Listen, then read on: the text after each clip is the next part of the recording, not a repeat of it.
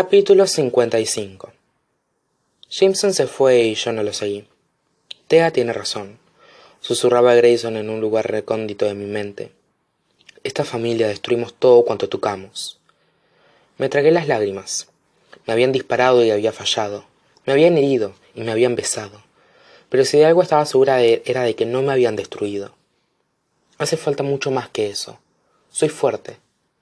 Me volví hacia el espejo y me miré a los ojos.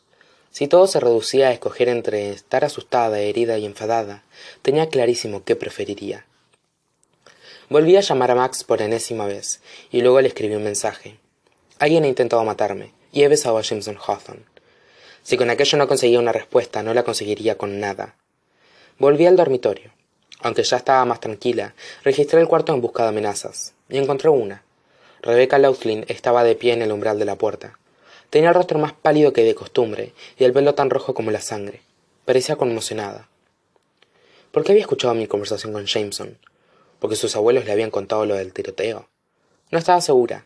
Rebeca llevaba unas buenas botas de senderismo y unos pantalones cargo. Ambas cosas parecían manchados de barro. Me quedé mirándola, y lo único que se me ocurrió pensar fue que si Emily había sido siquiera la mitad de guapa que su hermana, no me extrañaba que Jameson pudiera mirarme y pensar solo en el juego de su abuelo. Todo es un juego, incluso esto, sobre todo esto, me había dicho. Mi abuela me ha pedido que viniera a ver cómo estabas. La voz de Rebeca era dulce e insegura. Estoy bien, respondí. Y casi lo dije en serio. Tenía que estar bien. Mi abuela me ha dicho que te han disparado. Rebeca se quedó en el umbral de la puerta, como si le diera miedo a acercarse más. Casi, aclaré. Me alegro, dijo Rebeca, y luego pareció morirse de vergüenza. Quiero decir que me alegro de que casi te hayan disparado. Está bien, ¿no? O sea, mejor que casi te disparen a que te disparen de verdad. Dirigió una mirada nerviosa hacia las camas individuales, hacia las colchas. Emily te habría dicho que simplificara las cosas y que dijeras que te habían disparado. Rebeca parecía más a gusto diciéndome lo que Emily habría dicho que no intentando encontrar por sí misma una respuesta adecuada. Había una bala y estás herida. Emily te habría dicho que tenías derecho a un poco de melodrama. Tenía derecho a mirar a todo el mundo como si fuera un sospechoso. Tenía derecho a dejarme llevar por la adrenalina y a meter la pata. Y quizá tenía derecho, aunque solo fuera por una vez, a exigir respuestas. ¿Emily y tú compartías este cuarto? Pregunté.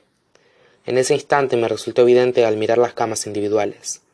Cuando Rebeca y Emily venían a visitar a sus abuelos dormían aquí. Me dije.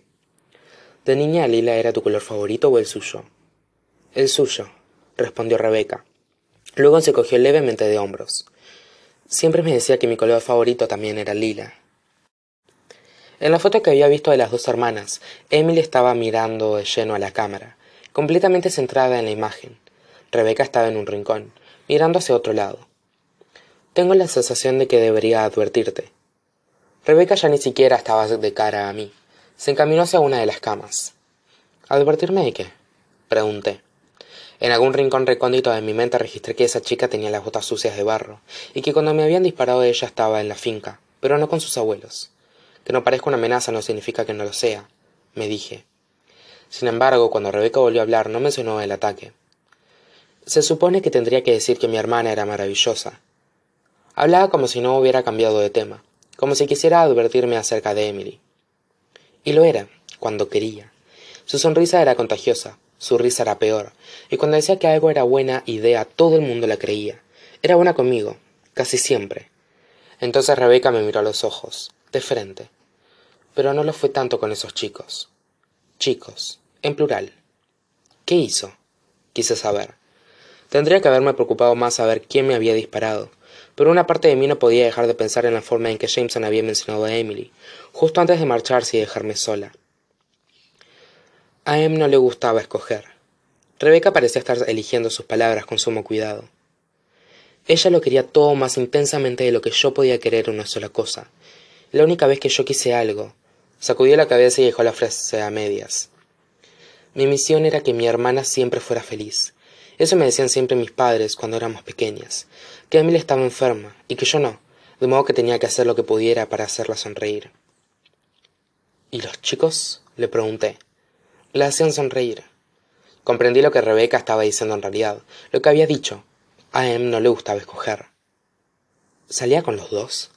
Dije intentando asimilarlo. ¿Y ellos lo sabían?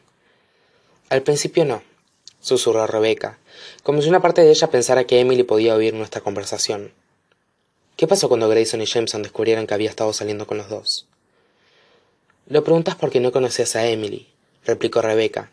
Ella no quería escoger, y ellos dos no querían dejarla escapar, ni el uno ni el otro.